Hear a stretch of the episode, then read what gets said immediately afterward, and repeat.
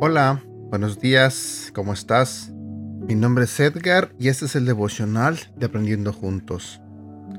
En esta mañana voy a contarte la historia de alguien que se atrevió a escuchar a Dios y dejó su comodidad para ir a hacer lo que Dios le estaba llamando a hacer. Así que comencemos. Amemos sin medida. Ese es el título del tema del día de hoy. Recuerdo que en el año 2012 un gran amigo me invitó a trabajar en su fundación. Allí se ayudaba a jóvenes con problemas de drogadicción, conductas, temperamentos y demás.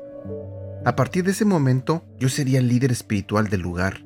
La fundación estaba ubicada fuera de la ciudad, un lugar bastante retirado de mi casa. Sin embargo, contaba con ocho días de descanso al mes, en los cuales podía viajar y visitar a mi familia.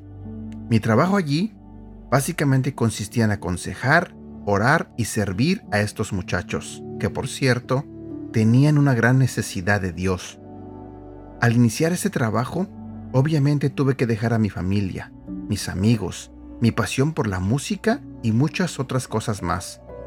Pero a decir verdad, yo estaba dispuesto y sabía que Dios estaba usando esta oportunidad para moldear mi carácter.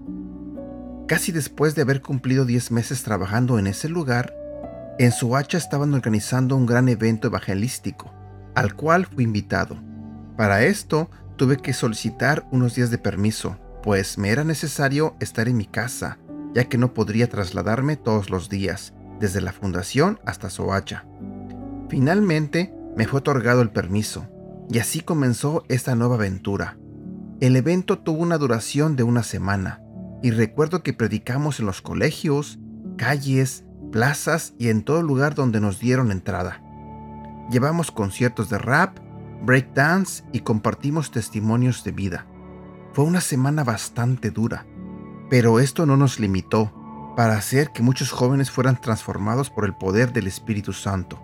Al finalizar el evento y antes de partir para mi lugar de trabajo, noté que una de las habitaciones de mi casa se había convertido en un lugar donde reposaban cientos de bolsas, que contenían peticiones de los jóvenes que habíamos evangelizado en aquella semana. Uf, fue bonito ver esto, pero a la vez causó en mí algo de incertidumbre.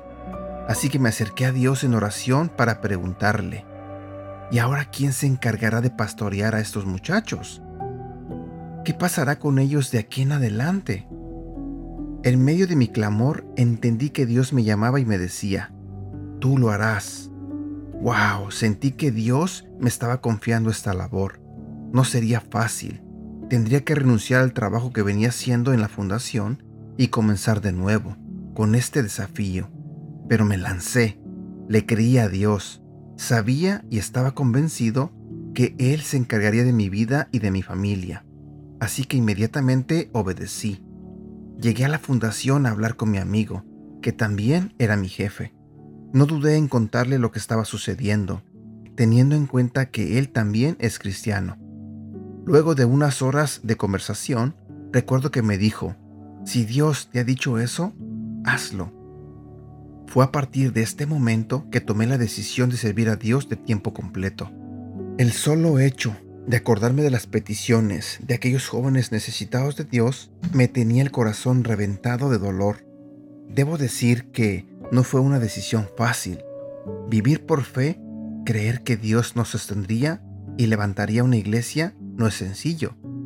Entre muchas otras cosas, tuve que trabajar para sostener mi casa vendiendo comida en la calle. Junto con mi esposa y algunos amigos, comenzamos nuestra iglesia en el garage de mi casa. A los tres meses ya estábamos alquilando un local. Estábamos dispuestos a todo a cambio de hablar de Jesús y predicar su salvación. El amar sin medida a los demás nos lleva a hacer cosas locas, pero asimismo podremos experimentar el respaldo de Dios de una forma sobrenatural. Si Él te envió a hacer algo, coloca en tu corazón la mejor disposición para salir del confort de tu vida diaria y monótona, porque allí es donde nace la fe compasiva. Dios nos impulsa a hacer su voluntad y nos lleva a ver su corazón a través del amar sin medida.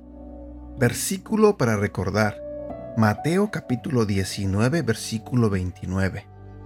Y todo el que por mi causa haya dejado casas, hermanos, hermanas, padre, madre, hijos o terrenos, recibirá cien veces más y heredará la vida eterna. Estas son palabras de nuestro Señor Jesucristo. Y aquí llegamos a la parte final de este devocional. Yo no sé si Dios te ha hablado, yo no sé si Dios ha puesto en tu corazón que tienes que salir de tu zona de confort para hacer su voluntad. Si lo ha hecho, te aconsejo que lo escuches y simplemente confíes en que Él te sostendrá y te sacará adelante. Deseo de todo corazón que tengas un bonito día y que Dios te bendiga. Cuídate.